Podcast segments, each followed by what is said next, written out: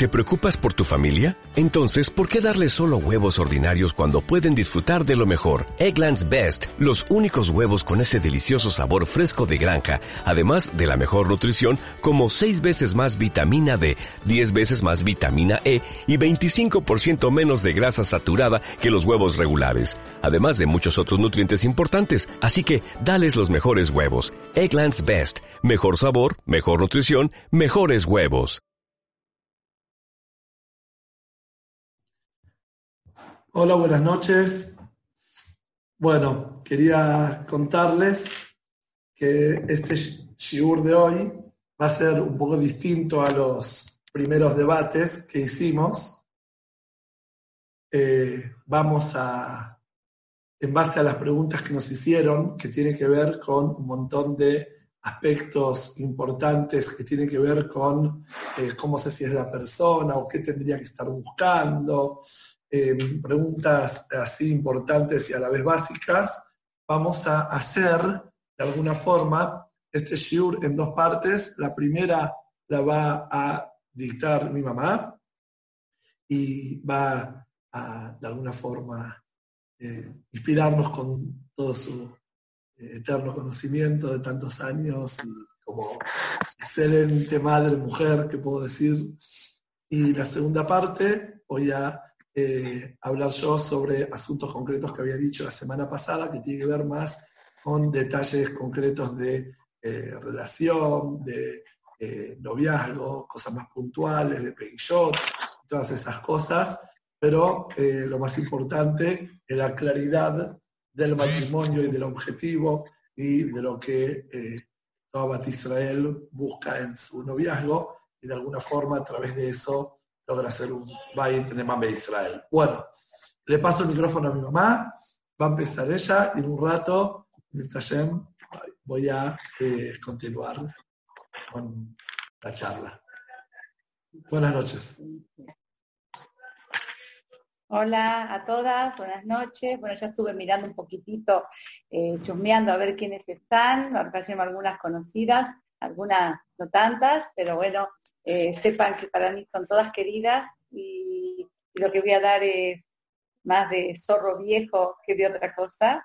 Para en la sabiduría, voy a está dando en este momento a toda la juventud que está eh, ocupada en tratar de hacer vaina de por Bueno, eh, mi parte a mí me toca hablar para qué casarnos, como dijimos la otra vez, decir, ¿para qué casarnos y no para qué me casé después? ¿no? Entonces, yo, cada vez que vienen las parejitas, a mí vienen en la novia primero que nada y les digo, eh, ¿para qué te querés casar? Ya les conté algo las que estuvieron en, otro shiur. Eh, y entonces, la verdad que todas las chicas, no importa la edad que tengan, ¿eh? no importa la cultura que tengan, el estudio que tengan, me dice, y para formar un hogar, tener hijos, yo les digo a todas, les pregunto, ¿pero qué edad tenés? Aunque tengan 18 años, que tengan 43, digo, ¿pero qué edad tenés? ¿No sabés que uno puede formar una familia hoy en día sin casarse? No, pero nosotros, bueno, está bien, no somos muy religiosas, me dice alguna, otra me dice, no, sí, nosotros somos religiosos, entendemos que queremos hacerlo de acuerdo a la Torah. Está bien, seguro que nosotros queremos eso y ahora vamos a ver de acuerdo a la Torah qué es lo que nosotros nos pide.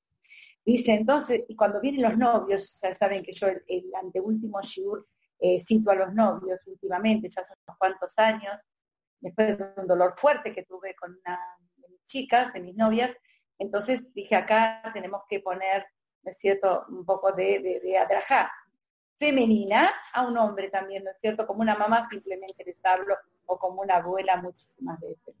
Entonces, eh, ¿para qué nosotros el matrimonio? ¿Para qué nos puso este tema tan, tan conflictivo hoy en día? ¿No es cierto? La verdad, en realidad, siempre fue conflictivo. Lo que pasa es que mi abuela, mi tatarabuela, no tenían WhatsApp, ni tenían Zoom, no tenían forma de comunicarse. Entonces, particularmente lo digo yo también, lo llevábamos, las discusiones que había en el matrimonio, lo llevaba como una vergüenza, no le tengo que decir a nadie. A la gente tengo que mostrarme que estoy toda genial, pero adentro sé lo que tengo en casa y sé lo que tiene pobre, lo que tiene que bancársela conmigo. Entonces era como, bueno, que así tocó, así me habían transmitido a mí. Mi madre siempre me decía, bueno, tocó, tocó. Así nos decía. Y esta era, es una frase que si mi mamá no sabía la profundidad de lo que es, ¿sí? Eh, muchas veces la valoré, muchísimas veces, y cuando en cualquier momento, ¿no es cierto? Digo, tocó, tocó, eso es lo que tocó. Bueno, ¿para qué acaso tú quieres que nos casemos? Dice, nosotros venimos, tenemos que casarnos, sabemos todas que es para superarnos. Fíjense, los animales, acá dos el culo, como te, ellos no tienen un trabajo de, características, ¿no es cierto?, de, caracteres, ni de ni cualidades, ellos no tienen ningún trabajo. Yo no vi nunca, nunca, nunca, jamás, nunca, y tuve a veces, pude tener la oportunidad de preguntar, que una vaquita o un torito se quejen de su matrimonio nunca lo escuché, nada, no creo que nadie lo podrá más que yo, mira, a lo mejor alguna vez lo escuchó. Pero nosotros no tenemos esa capacidad de poder entender esto, así que no hay. ¿Qué pasó con eso? Porque Boreolam los hizo juntos, Boreolam los hizo juntos, al hombre y a la mujer los creó separados. Primero sabemos que los creó, o sea, dijo hombre y mujer y después los separó. Parecería como que Akadosh Baruj se arrepintió de la creación, pero a los animales, a los animales los hizo juntos. El día viernes temprano, Boreolam creó a todos los animales juntitos, ¿sí? Al toro con la vaca, a la gallita con el gallín, con el... No, no, no, eso la, las aves el otro día. Pero los viernes estaban así, el gato con la gata, el perro con la perra, todo, todo. Ya, ¿no es cierto? El, el, viernes por la mañana temprano Boreolam empezó a crear, a crear estos animales cuadrúpedos y mamíferos. Entonces, y después hacia el hombre, enseguidita hacia el hombre. Bueno, yo eso lo que no les voy a decir a ustedes, porque eso ya para un shiur de por qué voy a mis seguidores cuando esté casada toda, toda, me van a llamar, por favor, decime qué pasó el día viernes de la creación. Y después les voy a contar. Entonces dice, Boreolam lo creó a todos en la creación, lo creó pareja. A nosotros nos creó cada uno su hijo. Primero que nada, tenemos que, para poder tener un shidduch, shidduch significa en encuentro, una, pareja, buscar pareja. Shidduch es buscar pareja. Estamos en la época de shidduchim de buscar, ¿no es cierto?, la pareja. Entonces, cuando nosotros nos toque para buscar la pareja, lo primero que tenemos que saber nuestros valores. Tener clarito qué es lo que, el valor que tengo yo como persona. Tener bien mi autoestima, ¿sí? A veces decimos, no, pero en mi casa mis padres no me educaron, a mí no me dio autoestima, me destruían cualquier cosa, mis hermanos, los maestros, los profesores. Siempre tratamos de buscar culpas, culpas, culpas, eso es lo que yo diciendo un poco con la psicología, porque, pero no, no va a terminar la psicología como, ciencia verdaderamente, porque la psicología es, de la, es pura Torah, puro, puro eh, espiritualismo en la psicología, porque es nuestro yo verdadero. Entonces, primero saber cuál es el valor que yo tengo, saber dónde estoy, saber de qué estoy compuesta, de un cuerpo, sí, que a veces es muy lindo, todo precioso, pero también tenemos una Neyamá. Y en base a esta llamada, donde yo quiero encontrarme con mi otra mitad de llamada, porque viene incompleta y él también viene incompleto a buscarme a mí, si bien las mujeres hacemos el papel más pasivo y los hombres más activos, primero tengo que saber mi valor, mi valor. Muchas veces me dice la chica, no, pero yo no, no, yo no, no sé, no sé si yo voy a poder salir con él, o no sé si esto es lo que, lo que yo eh, tengo, lo que yo merezco, o a ver qué. Primero que nada, sabes tu valor, sabes que tenés un valor impresionante, que está una parte, un soplido, una parte grande de Akadosh Barujú que te hizo a vos. ¿Sí? Boreolam nos insufló la Neyamá y eso es parte de Boreolam. Y con eso, con eso yo ya tengo todas las herramientas para poder salir adelante en la vida. Le voy a contar lo que dice el, el eh, sobre la autoestima. Él habla muchísimo sobre la autoestima un momentito, permiso, más. Ya colapsó el sistema, entonces yo voy a...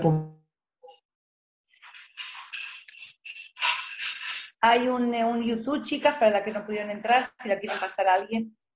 Bueno, entonces, em, eh, estábamos que el doctor Raptueschi... El link está puesto en el chat. El link está en el chat a las que no pudieron entrar, la pueden compartir con las compañeras que no están pudiendo entrar, su link de YouTube, ¿está bien? Así pueden seguir escuchando. Y eso eh, que estás hablando, mami, del Rautuersky, eh, con tal libro, como se llama, porque es muy recomendado para que las chicas lo tengan. Y eso se llama Hagamos su nombre. Hagamos un nombre que habla de autoestima, pero en realidad les voy a recomendar otro libro, ¿no? se llama Matrimonio este. Feliz. Ah, pensé que era este. es una También, pero la autoestima también lo que va a contar. Entonces dice que el, el, el dice que en una oportunidad la llama a las 2 de la mañana, saben que los rabanim no descansan, es cierto? A toda hora, a toda hora los llaman y le, es cierto? Y le hacen consultas. Entonces, dice que a las 2 de la mañana suena su teléfono.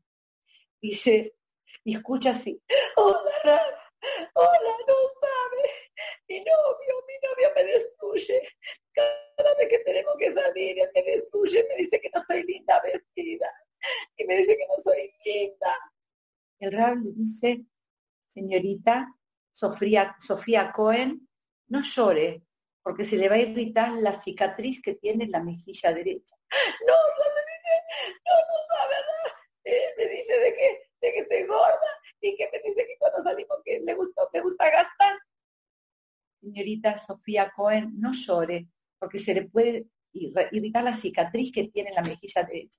No, no, pero me dice que no le gustan mis zapatos y no le gusta mi cartera y no sé qué hacer.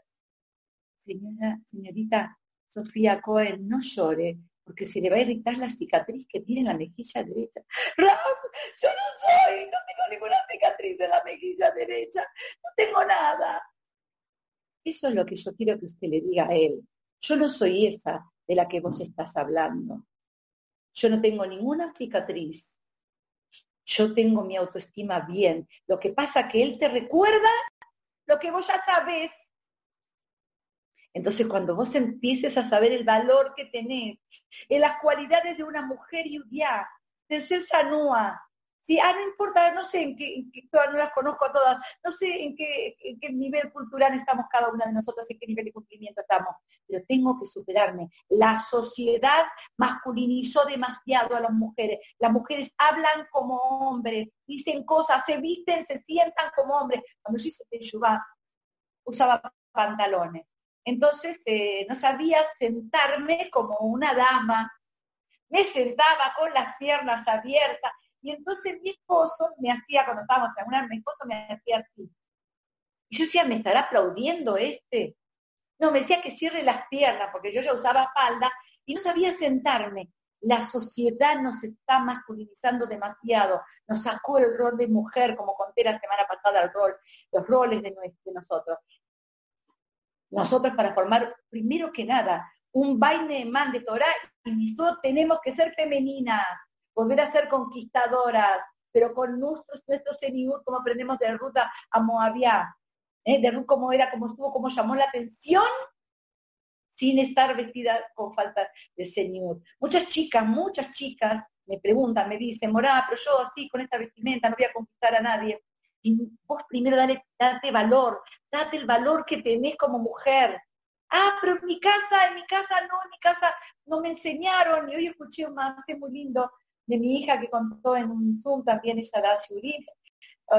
Entonces contó una cosa muy linda, así cuando vos eras chiquitita, ibas caminando con tu papá, con tu mamá por la calle, te decían, cuidado esos vídeos, cuidado esos vídeos, por cuidar, no los pise, no los pise, y vos los pateabas mientras ibas caminando, los ibas pateando, ¿sí? porque te educaron así de que había que patear esos vídeos, pero creciste. Y después de los 12 años sos responsable de tu vida y te diste cuenta que esos vidriecitos eran diamantes. Entonces ya no puedo echar culpa más a mis padres. Mis padres no supieron que eso, no quisieron ver que es un diamante. Si yo el estar con el Señor, con el recato, para mí es un diamante, es mi forma de conducirme, es como Akadosh quiere que hagamos. Después vas a poder lucir con tu esposo la falta de Señor. Pero ahora es últimamente, no últimamente, lo que siempre atrajo, ningún hombre quiere una mujer manoseada por los ojos de otro hombre.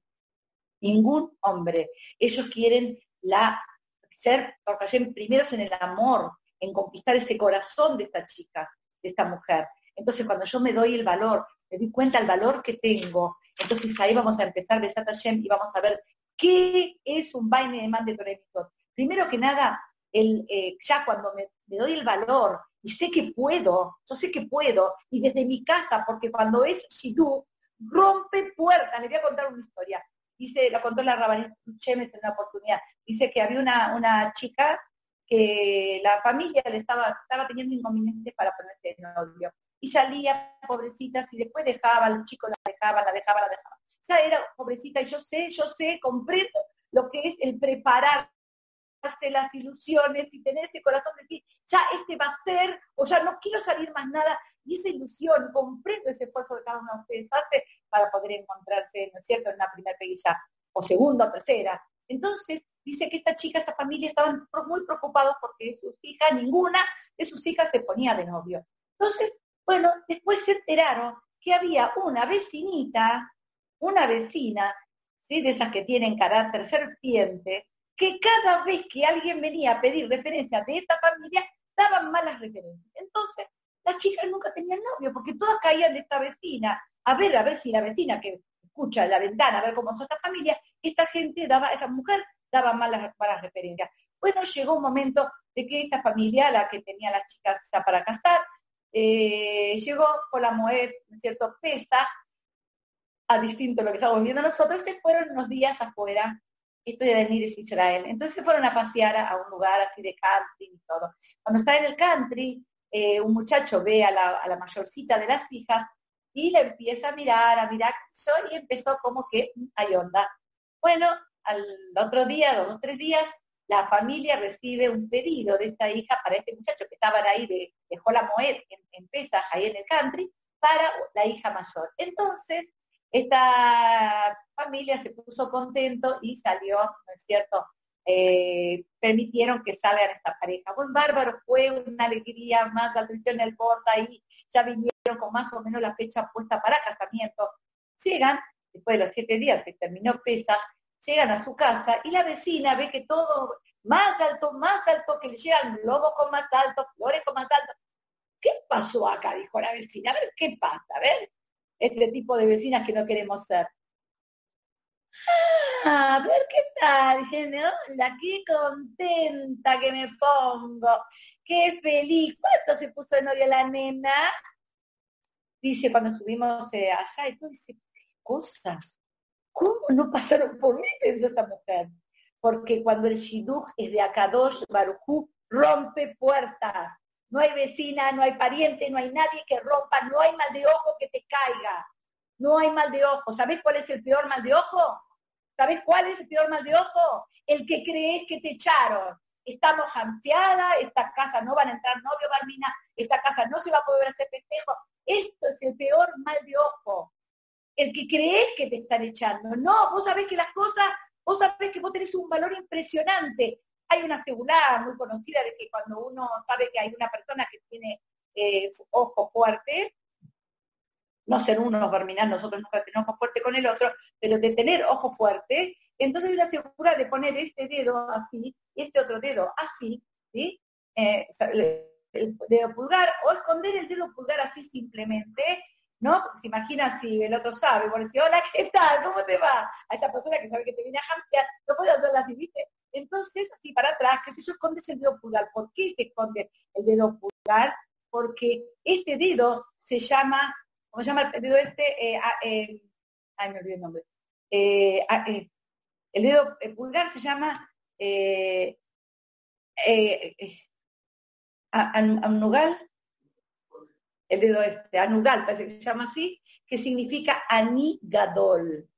Si vos te crees grande, para con la gente y ostentás lo que sos, entonces escondete, querida, escondete. ¿sí? Agudal se llama el dedo. Agudal. Agudal, gracias. Agudal. Este agudal es eh, escondete si te crees que sos grande, para mostrar que sos soberbia. Pero para que no soy, no soy grande para los demás, soy grande para mí. Créetela porque es así. Sos grande, acá yo le llamar impresionante para formar una familia. ¿Cómo hago ahora sabiendo que tengo no tener gafas? Entonces sé que ahora bien empieza mi trabajo. ¿Cómo busco un novio? ¿Cómo busco un novio? Normalmente, primero que nada, el matrimonio lo tengo que hacer porque muchos se casan para, eh, o sea, no se casan hoy en día y tienen hijos. Entonces, nosotros lo que tenemos, que saber que el matrimonio es para formar una casa de Torah Una casa, preste atención a esto, únicamente de superación rujaní, de superación espiritual, únicamente, únicamente. Conozco chicas religiosas que después no tuvieron esa verminada en sus matrimonios no Barminan que no tuvieron acá, que no tuvieron verajá en la Parnasá y tuvieron que vivir una vida simple. ¿sí? Y chicas pobres que vivieron vidas ricas, millonarias, ¿sí? Porque el trabajo sabemos, y aunque nos pese, el trabajo es de la mujer. Cuando viene un muchacho y me dice, Moral, yo quiero una piba, este la Eñán, quiere una piba Coca-Cola, 90, 60, 90, yo digo, mira querido, linda la haces vos. La mujer se hace linda con su esposo, ¿sí? Por más que no, nos metamos acá, ¿sí? Y, como dijimos la otra vez, el mejor look de la mujer es la sonrisa. Y la, no, las chicas, ¿qué quieren? Y uno, como dijo Elías la otra vez, que era, eh, ¿no es cierto?, que eh, las chicas eh, desafinaban. No, quiero uno con un coche, no, no quiero con sombrero, no, no quiero con tanta equipa, no. Ah, desafinan las chicas. Entonces, este, esta, una chica que es un hombre millonario, la velajada trae la mujer. Cuando vos estás contenta, cuando vos sabés que me estoy casando para corregirme las dos, para arreglarme, para superarme como persona, y no solamente eso, sino que el matrimonio ¿sí? Es conseguir una persona, ¿sí? acá dice, escuchen esta definición que leí de este libro también muy lindo, dice, el matrimonio es tener a alguien con sus diferencias que provoque en mí una, una motivación de satisfacerlo. Él me tiene que motivar a mí, yo tengo que motivarlo a él, que él me quiera satisfacer a mí, que yo lo pueda satisfacer a él. Esto es un matrimonio, cuando yo tengo una motivación, cuando el otro le doy una motivación. ¿Qué significa motivar? Voy a decir un ejemplo. Supongamos de que eh, motivar es así, miren, eh, suponemos que acá tengo una persona que me quiere empujar hacia, la, hacia el ventanal, para allá, que yo vea algo, y yo no quiero ir, no quiero ir porque estoy acá con las chicas hablando, no quiero ir para allá. Entonces me empieza a empujar, a empujar, a empujar, a empujar, a empujar, y yo no quiero ir. Cuando esta persona me suelte de empujarme, yo voy a hacer este movimiento. Es ir justamente al lado contrario, ¿no es cierto?, de donde esta persona me quería mandar. Ahora si esta persona me dice, no sabes, Clarita, hay una moda especial para después de la pandemia. Todos talles islash o is, islash. a ver qué onda esa ropa y me voy a mirar por la ventana porque me motivó esta persona, me motivó. Entonces yo tengo que darle motivos a mi esposo, o sea, a mi novio, para que él quiera satisfacerme. Y yo tengo que buscar la forma, ¿no es cierto?, de motivarme y decirle, hablarlo, hablarlo, hablar, la, la pareja se necesita hablar, dialogar, tiene que haber siempre diálogo, pero ¿saben qué pasa? Salen de novio, yo siempre le digo a la chica, mira, te ves una cosa, es unos secretitos para salir a pequillar. Primero que ya no te rías mucho, hacétele interesante, ¿viste? Porque hoy en día el que se ríe parece que no tiene problemas. Entonces, vos sonreís, amable, pero no te rías, ¿no? Porque los muchachos, por lo general, son muy simpáticos los muchachos. ¿sí? Son muy, las chicas, lo primero que ponen cuando les pregunto cuáles son las mitad de tu novio, me dice simpático. Claro, todos los simpáticos. Todos son simpáticos. Entonces, cuando eh, están, eh, ¿no es cierto?, eh, se pone simpático, él va a seguir simpático después de casada, porque puede chica me dice, no es nada simpático, es un sarmiento, siempre serio. Querida, él siguió simpático, pero para con otros. Vos tenés que motivar que sea simpático para con vos, de que siga siendo simpático para con vos, ¿sí? Entonces, dice, cuando nosotros le buscamos al primero simpático, no te te rías demasiado de las Peggy No te pongas muchos perfumes, esos perfumes que lamentablemente hoy en día son tan, tan desastrosos. A ver, la verdad que yo soy una, vieja y a veces salgo a la, al, al, al salgo con la bolsa de residuo, ¿no? Y quedó una, una aureola de un perfume de algún muchacho. Y yo digo, me gustaría preguntarle qué perfume usa para dárselo a mi esposo, ¿no? Esos perfumes que marean esos perfumes que no dejan discernir, que marean, que tu vestimenta no lo maree, que tu perfume no lo maree, que tus sonrisas no lo mareen. Que hablar temas, ¿cuál es tu ascafá? ¿Cuál es tu visión de la vida? ¿Qué es lo que vos pretendés en un matrimonio? Ah, si vos ves que no pasa nada si el tipo le gusta nada más que money, ¿eh? no pasa nada, mirá, el día de mañana. Sí, sí, es divino proyectar juntos. Es divino proyectar juntos. No nos une estar juntos, nos une hacer algo juntos. cuando tenemos un proyecto, cantidad de chicas, Baruch yo creo que más de, ustedes, más de una de ustedes conocerán, chicas y muchachos que empezaron emprendimientos de jefes para ayudar a la gente, con lo que sea, con ropa, con libros, jefes, jefes, ¿sí? Empezaron con, mesas, con sillas, con manteles, con quelín, con muchachos que se pusieron ahí encontraron su shidú. Porque ese va a ser el futuro de tu matrimonio, Gesed. Gesed. Nuestro matrimonio tiene que estar basado en el Gesed, en lo que somos los Yehudim. Los Yehudim somos eh, Sadim, hacemos favores, que, que, estemos acostumbrados a hacer apurar. Antiguamente se probaban las, las, mamás, los papás, probaban a la parejita de sus hijos, ¿sí? Si era una, un muchacho, ¿sí? Los papás le tomaban el examen de alajot, de verajot o de gemará, ¿sí? Porque papás también sabían, entonces le tomaban alguna cosa de eso. A las mujeres, ¿saben cómo nos, nos, probaban?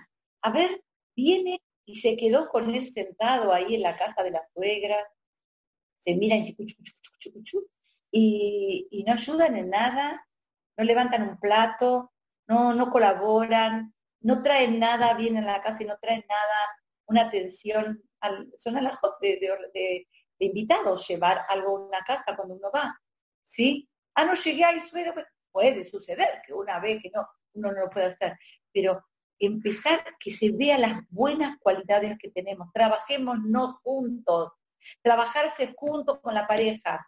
¿Cómo busco? ¿Cómo busco? busco un igual a mí, un igual a mí que sea trabajónico el tipo, o que sea aragán como yo soy aragana, o ¿cómo, cómo, qué hago? También dicen, a la larga, siempre lo que más prevalece, que son las diferentes, completamente diferentes. Y esa diferencia es lo que hace a la pareja. Sabemos que hay tres, eh, tres eh, eh, sueños que son signos de shalom, ¿sí? sueño. Uno, sabemos algunos los que lo saben, si no averiguan, no, yo les tiro el título, eh, muy lindo y muy interesante, para el día de mañana cuando estén casadas y para ahora mismo también, es el soñar con un río, soñar con una olla y soñar con un pájaro, ¿sí? Cuando uno sueña con un pájaro es el mejor sueño del shalom y es a lo que tenemos que nosotros apuntar para casarnos. Ser pájaro, ¿qué? El sueño como el pájaro con el shalom. El shalom del pájaro. El pájaro tiene dos alas completamente opuestas. Con una sola ala no vuela, no levanta vuelo el pajarito, ¿sí? Con las dos es cuando levanta vuelo. Las dos son indispensables. Marido y mujer, la parejita, novio, novia, somos imprescindibles. Un hombre y una mujer. La verdad que otro vine, si, si se nos da la generosidad de poder armar otro shidul, son las de mujeres. Yo me quiero agarrar toda la hora para mí porque yo no sé hablar poco. Y poder explicarle lo que somos las mujeres y cómo nosotros las mujeres nosotros podemos conquistar simplemente con una sonrisa de bondad. Hay muchas sonrisas. A veces la chica, me acuerdo una, una alumna me dijo, ay Morán, se saca una foto conmigo, porque no sé, desde que yo le daba estatus a la piba. Entonces, se pone así, yo no sabía ni lo que era un selfie en aquel momento, y ay, Mora, no se ría así, porque yo no se río así. No, Mora tiene la boca así. Entonces, una boca tenía que poner yo. Dije, mira, perdóname, déjame reírme como me gusta. Yo no me, no me puedo. No, no. Como sos, esa sonrisa es el look que te hace de la bondad de adentro. Que quiero, me gustas, pero empezá a ver las cualidades que tiene él, cómo poder motivarlo para que él me motive a que yo lo satisfaga, cómo puedo hacer con él para que él me satisfaga a mí. Esa diferencia es lo que va a hacer el matrimonio. La diferencia. Es seguro que una piba que, es desordenada se va a casar con un ordenado. Esto te lo puedo asegurar. El Shamay Moriolán está haciendo exactamente así. Porque ahí donde yo me puedo corregir la mitad. Porque ahí yo puedo servir a Kadosh Baruj sacando lo máximo de mí que todavía mi familia, mi padre, mis hermanos, ni yo mismo me lo saqué, me lo descubrí. ¿Cuándo? Cuando yo puedo ver al otro y me canso la boca y no digo, y otra vez pasa, y otra vez pasa, ¿sí? Una vez pasó de una parejita, muy, muy anciano. Entonces le dijo, y no, no, se conocía como una buena relación. pero él cuando falleció la esposa, él dijo, yo, cuando viajábamos mucho nosotros, y dice, yo siempre viajaba del lado del, pasillo, dice, y la dejaba ella. Entonces se puede, debe ser que a ella le gustaba eh, el, pasillo o algo. Dice, a ella le gustaba la ventana y a mí me encantaba la ventana. A mí me encantaba. Y ella necesitaba el pasillo pero a mí no me importaba tener que levantarme todas las veces que ella estaba. Y cuando ella se, iba así a caminar un poquito que la vio, yo me iba por, por, cierto?, por la ventana para mirar. Eso es cariño, cuando uno deja sus cosas, sus cualidades, ¿sí? Entonces uno puede dar por el otro. Puede, no es el batanut barato, como dice mi hijo, es el, el postergarme, no voy a dar constantemente, a dar, a dar, a dar así de una forma tonta, ¿sí? No, me, en ningún momento, en una oportunidad, eh, había un tema de una parejita. Entonces alguien se enteró de un, tema y me vinieron a hablar, Morá, tenemos que ir a decirle a esta pobre chica, hay que decirle, la chica sabe, y digo, no. ¿Por qué? ¿Por qué hacerle infeliz la vida a esta pobre chica cuando ella está inocente y ella está mirando sus cosas de una forma inocente? ¿Por qué? Agarramos a este hombre, le vamos a decir que este hombre está gastando cosas que no corresponden. Entonces vamos a agarrar a él y darle mucha. Pero ¿por qué arruinarle la vida a la otra chica? Si una persona es mimá, es mimá y quiere ver la vida divina, divina, y quiero confiar en él toda la vida. Ah, pero que sos una sometida, querida. ¿No sabes que sos una sometida?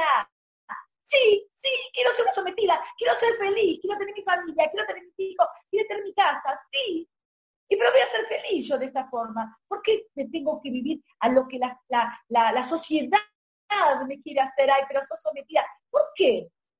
Nosotros nos casamos con mi esposo, era en la época que iban los caballos por la calle, más o menos.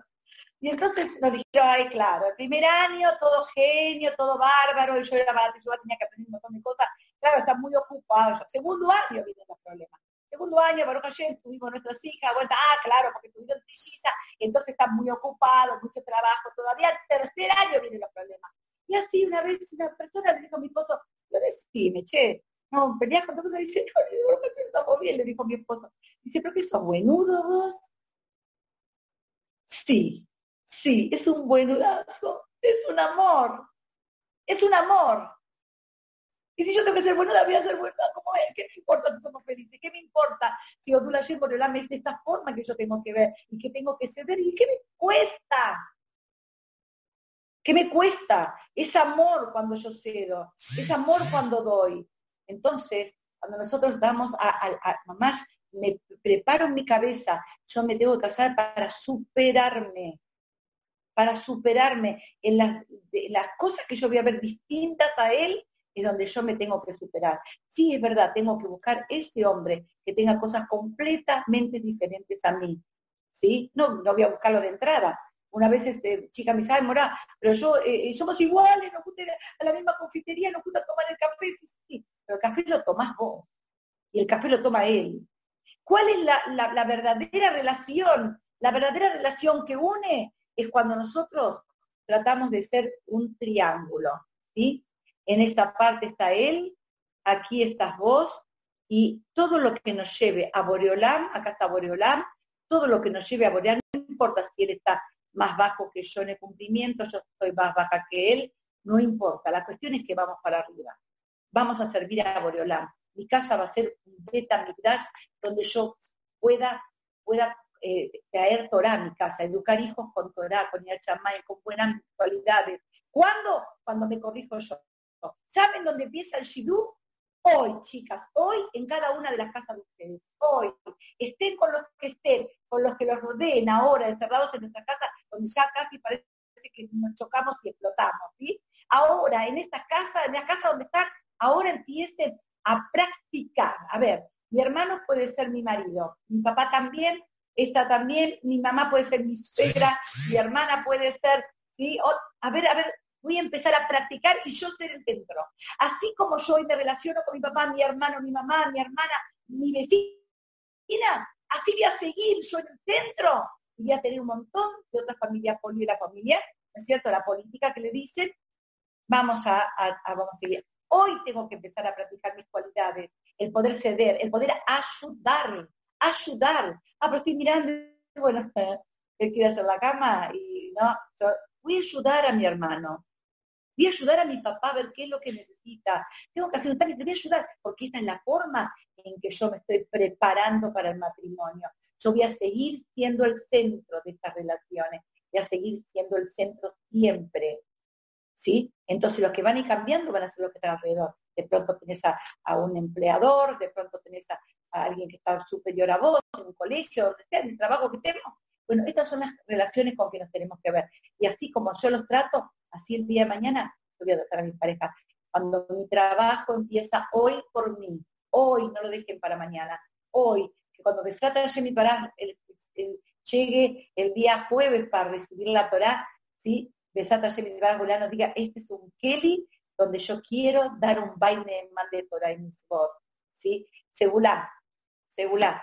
Shavuot nació y falleció David Amelech, lean el Teilim y pidan, asociense con amigas, asociense con parientes para pedir todas por los shidujim de ustedes, para pedir ya Boreolán, presentámelo ya, ya quiero ver, vamos a ver mi fin, chicas, se pueden asociar, dice, cuando una persona se desfila por el otro, es cuando primero le viene a una, porque es como la manguera funciona. Cuando vos regás una, cuando vos regás una planta, lo primero que se moja es la manguera y después la planta. Si vos pedís por otra amiga en la misma situación tuya, que ya lo habrás hecho muchas veces, yo estoy segurísima, pero todavía no, no importa, no hay, no, el yudí no cae en Yehush jamás.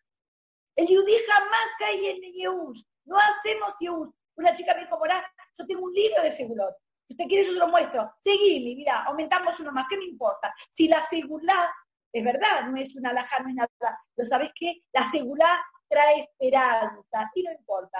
A veces me pregunta, ¿pero esta quién la escribió? ¿Quién No sé ni quién la escribió nada, pero si te trae esperanza, hacela, mi corazón, hacela. De Sarata mi Baraj, que puedan cada una de ustedes, conseguir volarle mande ya, que vio unida la tefilá de ustedes, volarle mande a cada una y una y una de ustedes el shidduch apropiado para ustedes, para que ustedes se puedan superar como personas y que motiven al otro para que se supere todas las mejor de, la, de las cosas para ustedes, Tamea, y después, si quieren algunas preguntas, las hacemos. Vamos a escuchar al por Eliezer, a Eliezer, de Satayem, ¿eh?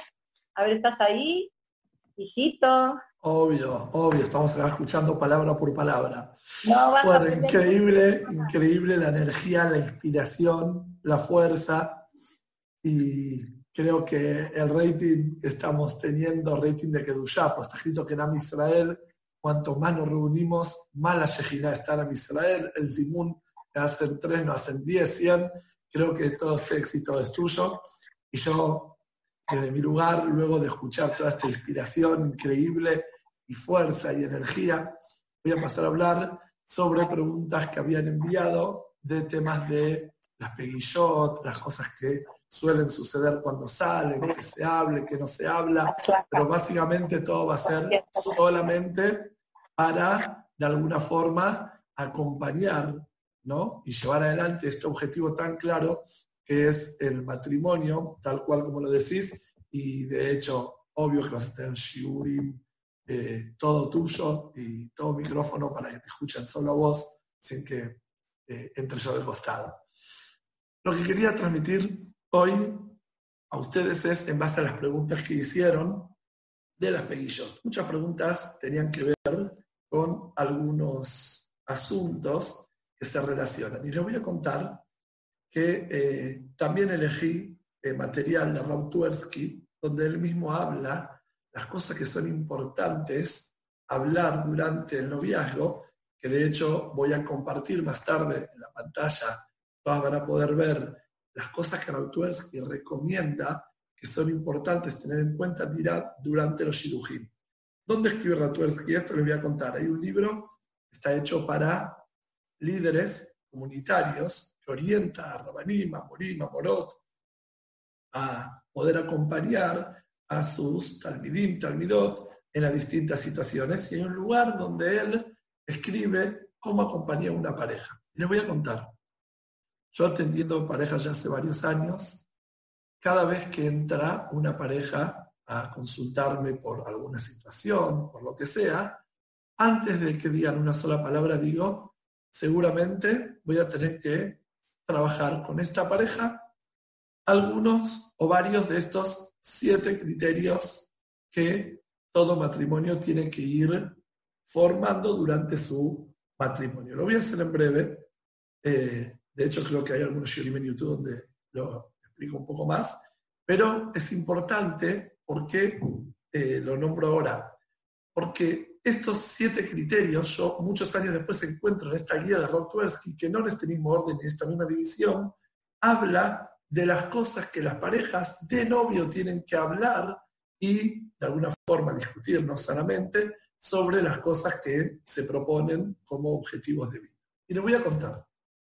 Toda pareja cuando se casa, o muchas parejas cuando se casan, dicen, eh, se casan de la mejor forma, wow, qué lindo, qué fantástico, seguramente nuestra casa va a ser lo más, como se dice hoy en día, eh, va a haber un clima espectacular, y claro, de eso se trata y se trata de hacerlo mejor. Pero cuando se encuentran con algunas situaciones incómodas, difíciles, dicen, uy, esto no era. Uy, no sé si eh, era lo que buscaba o no sé si mi pareja buscaba a alguien como yo. Como que se genera eh, una un desencanto, una desilusión, que es importante tener en cuenta que el matrimonio lo único que recibe la pareja cuando se casan es una pala y arena y a construir juntos. Entonces, lo que se hace durante el noviazgo es saber con qué material cuento y a ver si con la persona que estoy de alguna forma relacionándome tiene la misma idea de lo que quiere construir de la que tengo yo y juntos lo vamos a hacer. Pero la construcción empieza luego del matrimonio. Las dificultades, los desafíos aparecen mayoritariamente luego. Entonces, le voy a contar estos siete criterios que fui a lo largo de los años eh, desarrollando, son los que toda pareja tiene que tener clara, toda parejita de nueve tiene que tener claro, que son cosas que tienen que resolver a lo largo de su vida, toda la vida, porque estos criterios van modificándose y son importantes tenerlos en cuenta cuando están conociendo a la persona. Porque si tengo claro qué necesito lograr, me voy dando cuenta si con la persona que tengo al lado lo puedo lograr o no. El tema del matrimonio, desde el punto de vista de la Torah, es lo más sagrado que hay. Ahora viene Hashavuot, está escrito que la forma que Hashem se relaciona con Am Israel es como una pareja. Todo Shira Shirim habla de un romance de hombre y mujer. Porque el vínculo más profundo que hay en una relación que pueda representar qué es la unión con Hashem, es el matrimonio. Y se eligió este ejemplo a tal punto que es tan, tan sagrado el matrimonio y tan fuerte el vínculo, que es quizás el mejor ejemplo para, de alguna forma, eh, ejemplizar qué es el vínculo de Hashem con Am Israel. Entonces, tenemos que saber que hay que tomárselo muy en serio en todos estos aspectos, porque el matrimonio, desde el punto de vista de la Torah, no es algo que se descarta, si bien la Torah existe. El divorcio, pero la idea es que sea un bait, Neemán de Israel eterno, Viriana de Ada. Y hay aspectos que hay que tener en cuenta cuando eh, uno va conociendo a una persona, si realmente eso garantiza que sea un bait una casa eterna. Voy a nombrar, así por arriba, estos siete criterios. Si quieren tomar nota, después voy a compartir con ustedes la pantalla de lo de esto que dije, las preguntas y las cosas que hay que hablar durante el noviazgo que trae Rotwersky. Pero si quieren tomar nota, voy a empezar a nombrar los siete criterios que prácticamente todos los asuntos de pareja pasan por esto. Le voy a contar.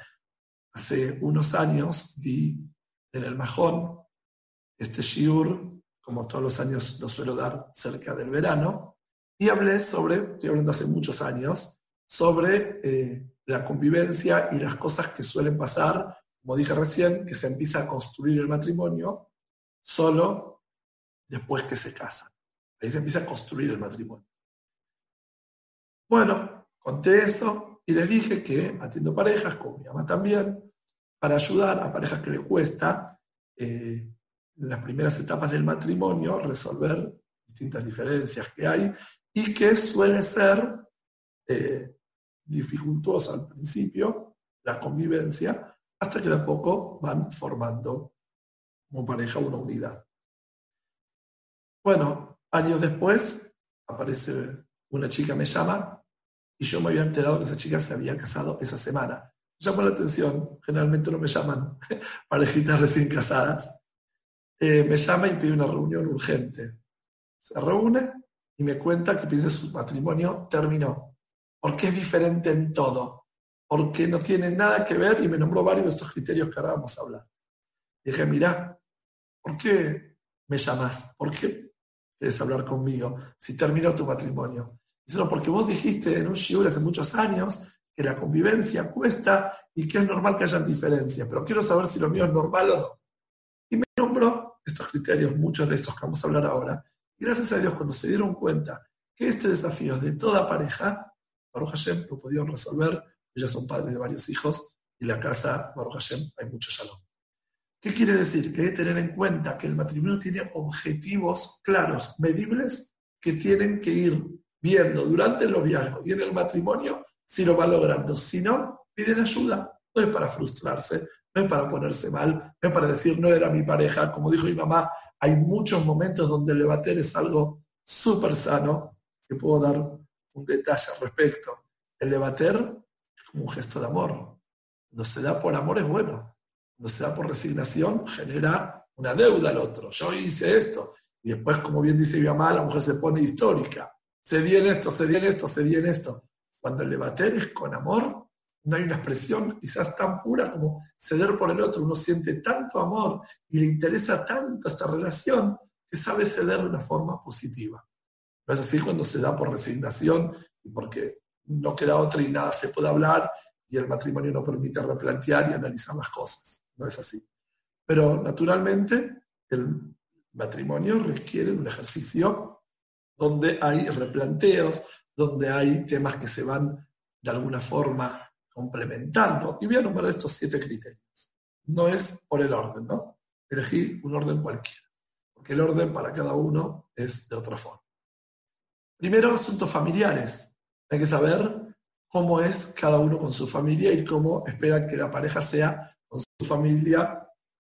Eh, por ejemplo, ¿no? Hay parejas que eh, son uno muy familiar y el otro no tanto. Hay familias donde todos los de Shabbat se reúnen en la casa de la abuela. Hay casas donde son cero familiares, muy poco. Entonces, estos son criterios que hay que hablarlos durante el noviazgo. Otros son, ah, lo digo en breve, pues podemos hablarlos en. Otros son criterios económicos. ¿Cómo pensamos manejar el hogar? Los dos trabajamos, los dos tenemos ingresos, uno aporta para estos gastos, si tenemos deudas, ¿cómo vamos a manejar los criterios del hogar?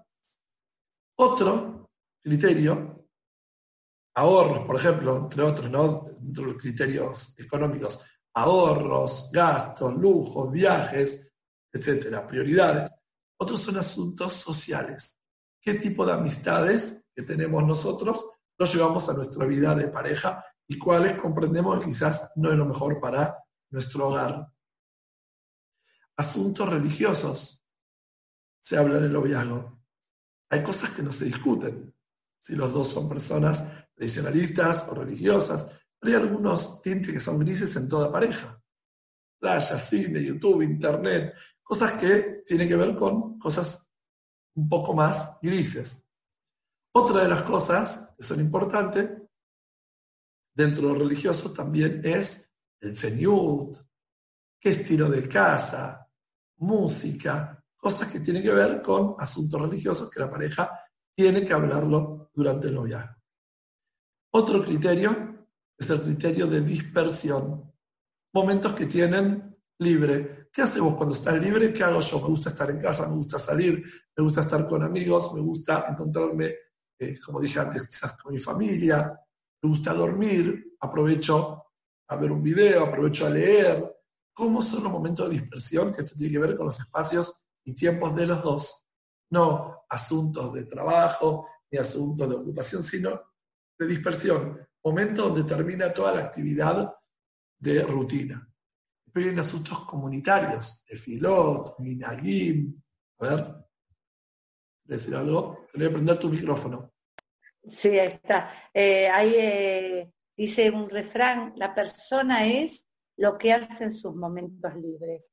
Por eso todos los inconvenientes que está viendo hoy en día, que hubo mucho, mucho tiempo libre en las casas, ¿no? Por todos los problemas que hubo, porque la persona es, es eso, en lo que hace. Claro, claro, de hecho, no, no, de hecho, de hecho, tuve un montón de parejas donde me dicen, mi esposa o mi marido está todo el día en el celular, está todo el día así. Bueno, estamos en un estado de cuarentena donde eh, se dificulta un poco más. Pero en línea general, claro, momento de dispersión, también habla mucho. ¿Qué haces? ¿Qué no haces? ¿Qué te gusta?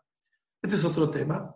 Sexto criterio, asuntos comunitarios, como vengo diciendo que son tefilot, minagim, costumbres, saber qué tipo de comunidad queremos para nosotros, para nuestros hijos, de Jinuj, qué es lo que queremos que tiene que ver con lo comunitario, más allá del Rujaniut de la casa. Y el séptimo, que lo dejé último, pero que es el centro y es el más importante que va a hacer que todo lo demás nos pongamos de acuerdo, el criterio del amor.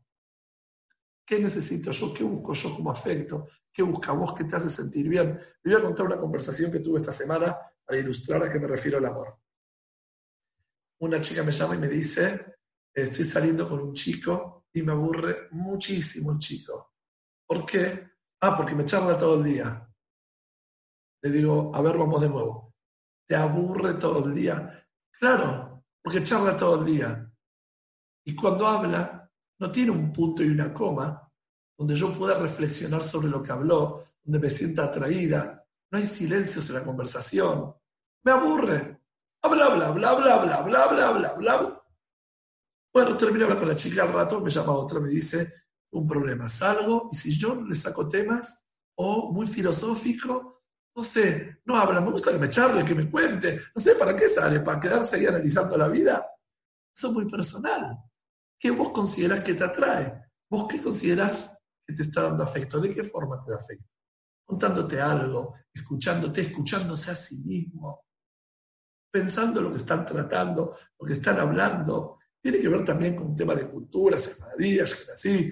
Dicen que si vos querés saber quién es sefaradí, quién es ashkenazí, entras a un restaurante, fíjate si se respetan los turnos cuando hablan o se pisan todos y se ríen todo el día. También hay algo de cultura que tiene que ver con la cultura sefaradí, ashkenazí. Pero, ¿qué tipo de afecto busco? Estoy buscando a mi pareja. ¿De qué forma busco el afecto? Hay personas que el afecto lo buscan con ser escuchados, hay personas que el afecto con ser estimulados, con ser elogiados o con prestar atención seriamente cómo fue tu día. Cada uno entiende cómo se siente acompañado, cómo siente el afecto con su pareja. Y eso hay que ir evaluándolo durante el noviazgo para ver si realmente el noviazgo, las personas que componen la pareja, sienten que están en condiciones para formar un hogar de la forma que eh, imaginan que lo pueden hacer. Obvio, eh, no existe un matrimonio perfecto, pero sí donde hay proximidades, donde hay cosas que eh, se aproximan uno al otro y donde necesitan de alguna forma ponerse de acuerdo y tener claro qué es lo que están haciendo.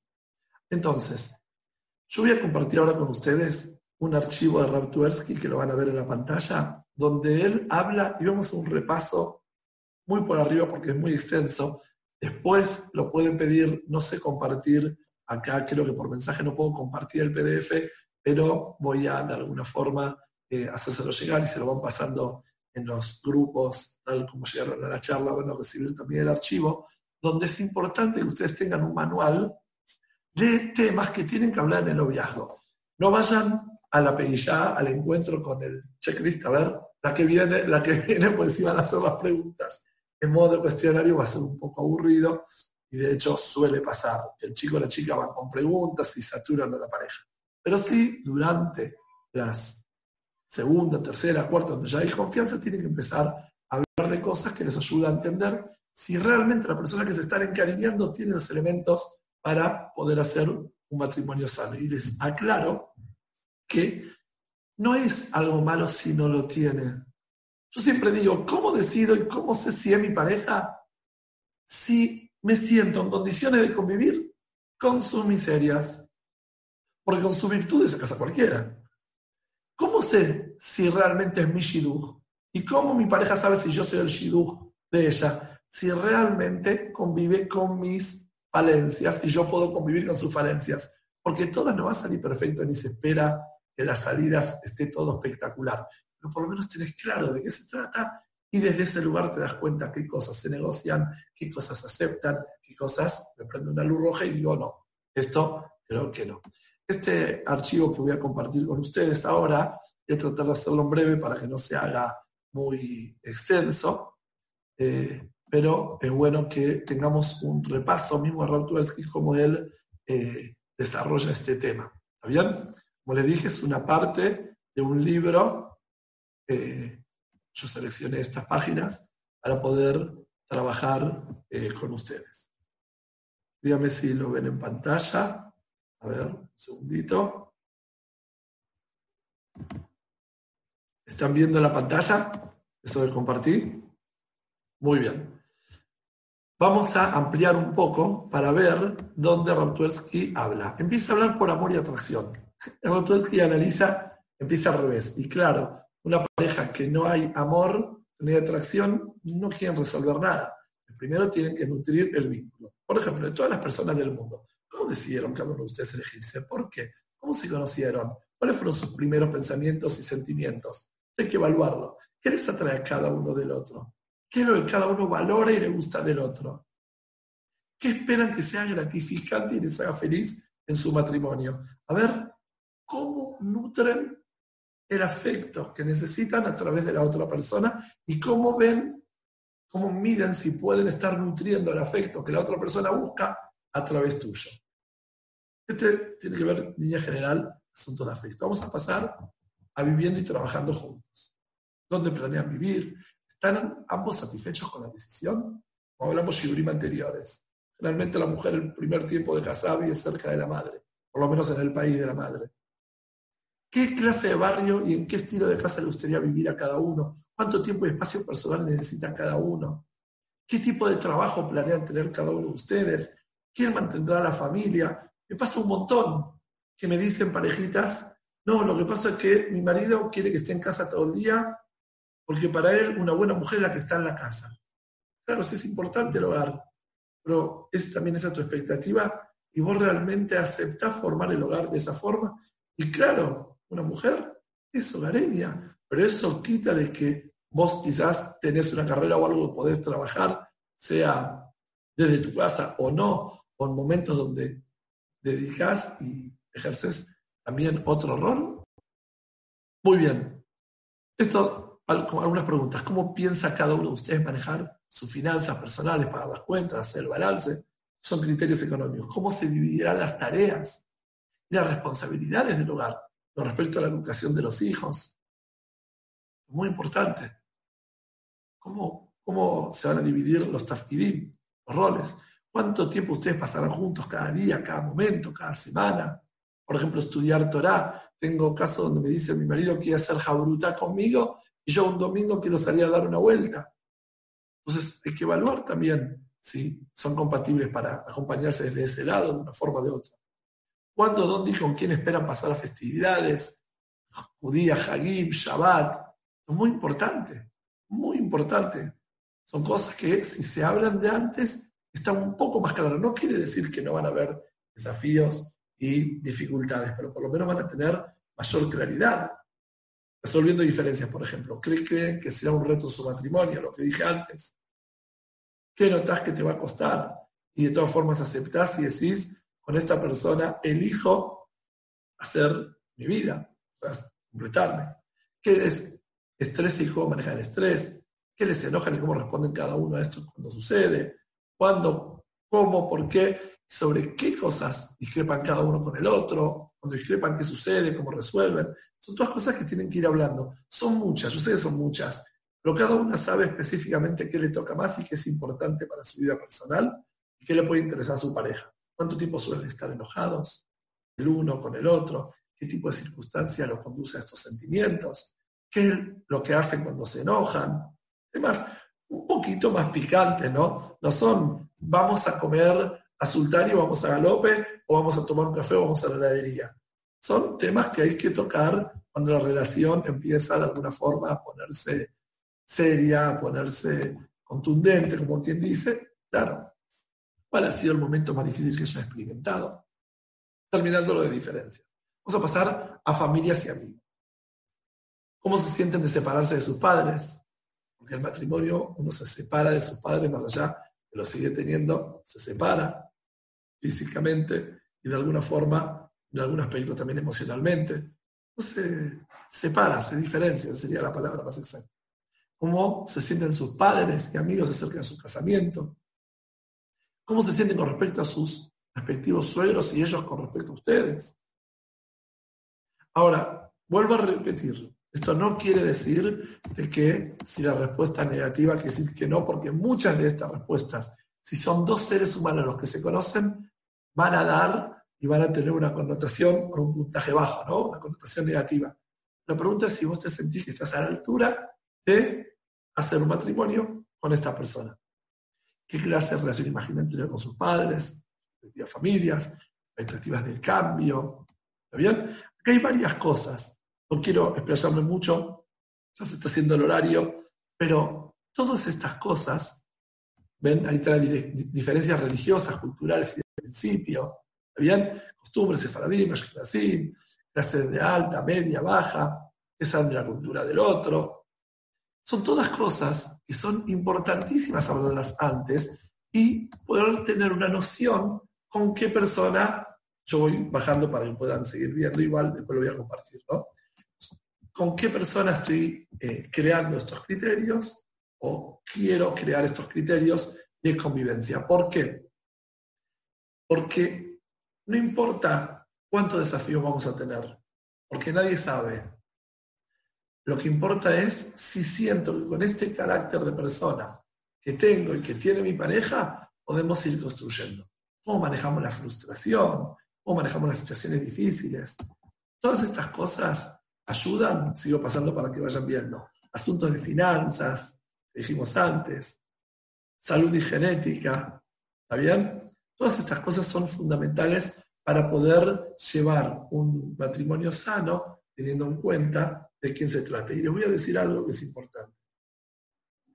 Mejor que se conozcan antes y puedan elegir libremente que ocultar, ocultar, no preguntar, mejor no saber ¿Vieron como el dicho que dice el que busca encuentra? Mejor encontrar antes. Y entrar a la jupá con el menor pánico posible. Todo jatán, toda calá pasa al túnel de pánico. La jupá, claro, es el túnel de pánico. Y es normal. Y suele suceder que uno tiene miedos, lo más normal. Pero es bueno hablarlo antes. Tener claro antes. Y como dijimos en los shiurim anteriores, la pareja tiene que tener un líder, una líder, un moré, una morá, que llegado el momento los dos pueden consultar. Es fundamental, porque todo ser humano consulta, todo, toda persona necesita apoyo. Hay veces los matrimonios se componen de a tres. Escuchen este secreto. De a tres siempre decimos es Hashem, el hombre y la mujer. Pero Hashem también es hacer Harrab. Hay una representación de Hashem Kaviahol, humana, como está escrito, apegate a los jajamín, te apegas a Shem, tenés una persona que es quien ayuda a ver la situación de ustedes desde otro ángulo, de otra perspectiva. Por eso, los matrimonios son de a tres. Siempre hay una tercera persona que los dos confían, o debe haber la tercera persona que los dos confían para poder ver las cosas desde otra perspectiva. Prendo el micrófono si quieres. Si algo, mano. No, no, te estoy escuchando. No, no, está muy interesante. No, no, perfecto. Perfecto, seguimos, gracias. Lo mismo los hijos y su educación, perfecto. Bueno, lo que dice abajo no anuncias es otra historia. Todas estas cosas que recién termino de mencionar, voy a dejar unos segundos para que vean, todas estas cosas que estamos transmitiendo, que estoy tratando de transmitir, es para poder tener claridad sobre de qué se va a tratar nuestro matrimonio. Entonces, no es, saco la pantalla, pero voy a compartir el PDF, lo van a tener todo, de alguna forma les va a llegar. No es que el matrimonio es algo que debería andar en piloto automático y nos queremos mucho y va a estar todo bien. Nos va a costar, lo bueno que lo sepamos. Y le voy a decir un secreto.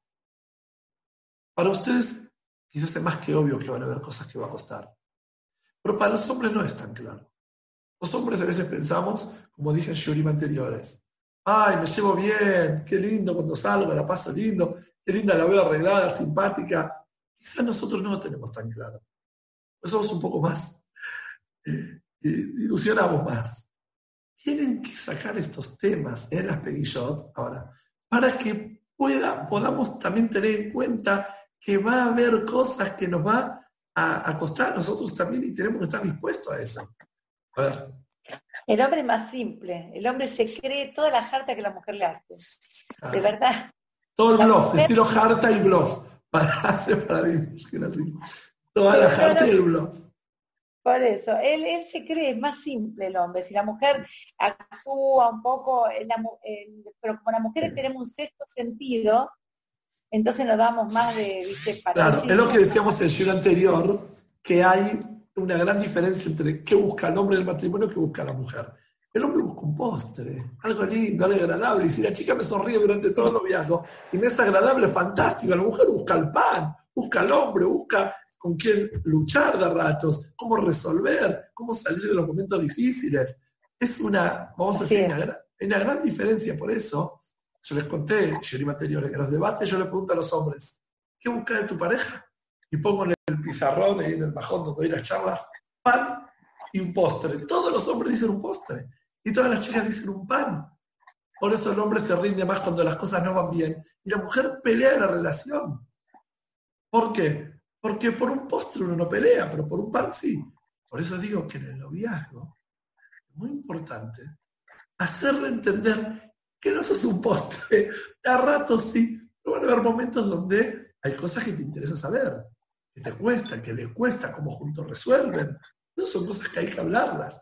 Y creo que de varias preguntas que llegaron, esto responde quizás la gran mayoría de preguntas. Le voy a contar, hoy no está Yuri acá haciendo las preguntas, ella también me ayudó a organizar este shiur, y varias de las preguntas que le llegaron a Yuri, los shiurim anteriores, y cuando íbamos armando toda esta propuesta, ella también fue quien originó esta idea cuando la hacían en el Majón, estas charlas de Shiurim, todas esas preguntas que le llegan a ella y me llegaron a mí se relacionan con qué cosas hablo, cuáles no, qué cuento, qué no cuento.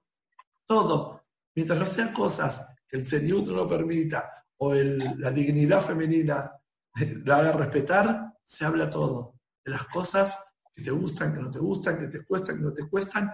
Y hasta hay veces, yo les sugiero a parejas que hagan el juego de animarse a decir lo que nunca dijeron. A ver, ¿qué es lo que más te cuesta de mí?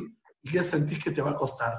Sí, mutuamente hablar de eso, sacar afuera, porque ayuda a que se elijan con más firmeza y mayor seguridad. Bueno, como cierre voy a invitar a mi mamá que diga unas palabras, porque este shiur, la protagonista y todos los shiurim de todo lo que hago, yo en mi vida es estimulado y de alguna forma de mi formación, que fue en la casa donde me formé, donde me enorgullezco de pertenecer, Así que el cierre, como el inicio, siempre lo da mi mamá. Y Hag Shawatou para todas. La dejo con las palabras de mi mamá. En realidad, yo quiero decir la, la realidad de lo que es. Quiero que sepan todas, todas, que cuando uno ve un rab hay una alajá que uno se debe parar y hacerle cabot al rab. Y si entra la mamá del rab, sí, si es una vieja de 67 años, capaz que le hace cabot, pero si entra la rabaní, es a quien uno tiene que darle respeto. Eh, como cualquier mamá, dimos lo que teníamos que dar, ¿no es cierto?, con todo el amor. Eh, es el único hijo varón de mi familia, entonces heredero del trono, no sé si vamos a mucho, pero por lo menos el trono lo va a tener siempre. Pero la esposa es la que logra, chicas. Si ustedes tienen Besat tienen como la inteligencia que cada una de ustedes tiene, y las agallas y la, y la, belleza, porque la mujer es bella a cualquier edad si sonríe.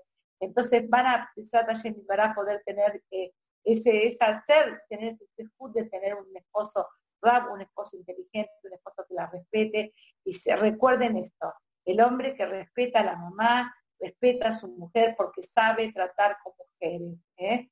Entonces sepan de que ustedes son las protagonistas de la vida de ustedes, no las suegras de ustedes. Acaba de ustedes por su propio de él y de su gran esposa, de Ainara de los hijos. Entonces por el nos dé a todas ustedes, chicas, que puedan les dé desarrollen ese de format con muchas alegrías y que ustedes, ustedes sean las hacedoras ¿sí? del shalom. Porque el shalom le pedimos a Boreolam, yo siempre le pedí a Boreolam el shalom de mi vida. Primero quiero estar tranquila yo. Yo no puedo dar shalom a otros si yo estoy intranquila y nerviosa y peleándome en mi cabeza sola, ¿sí? Porque no consigo todo. Boreolam tiene todos los hombres para cada una y una de ustedes. Me pone muy mal cuando a veces me dicen, Morá, ¿qué pasa? No hay hombre. Hombre, Boreolam los tiene. Faltan sus mujeres. Cuando que ustedes se tengan confianza, acá sobre le va a mandar a cada una y una de ustedes que tenga Jaltamea, gracias, gracias. Un segundito, gracias, un segundito. Gracias a mi mamá por estar y traer toda esta energía, fuerza. Una cosita, chicas, les quiero decir, van a continuar estos shurim, vamos a cambiar de temática, no va a ser de shidujim, como dijo mi mamá, algunas va a dar ella sola, algunos shurim voy a dar yo. Vamos a, algunos vamos a hacer juntos también. Vamos a continuar todos los domingos, vamos a ver si sostenemos este horario, 10 de la noche, Vamos a analizar distintas temáticas re importantes que les interesa, también a modo de debate algunas, a modo de charla, a modo de compartir con mi mamá y vamos a eh, estar siempre brindando lo mejor eh, para, para, poder seguir adelante poder alentar a las futuras casas de Israel que en la mano de ustedes. ¿No te encantaría tener 100 dólares extra en tu bolsillo? Haz que un experto bilingüe de TurboTax declare tus impuestos para el 31 de marzo y obtén 100 dólares de vuelta al instante. Porque no importa cuáles hayan sido tus logros del año pasado, TurboTax hace que cuenten. Obtén 100 dólares de vuelta y tus impuestos con 100% de precisión. Solo con Intuit TurboTax. Debes declarar para el 31 de marzo. Crédito solo aplicable al costo de la presentación federal con TurboTax Full Service. Oferta sujeta a cambios o cancelación en cualquier momento.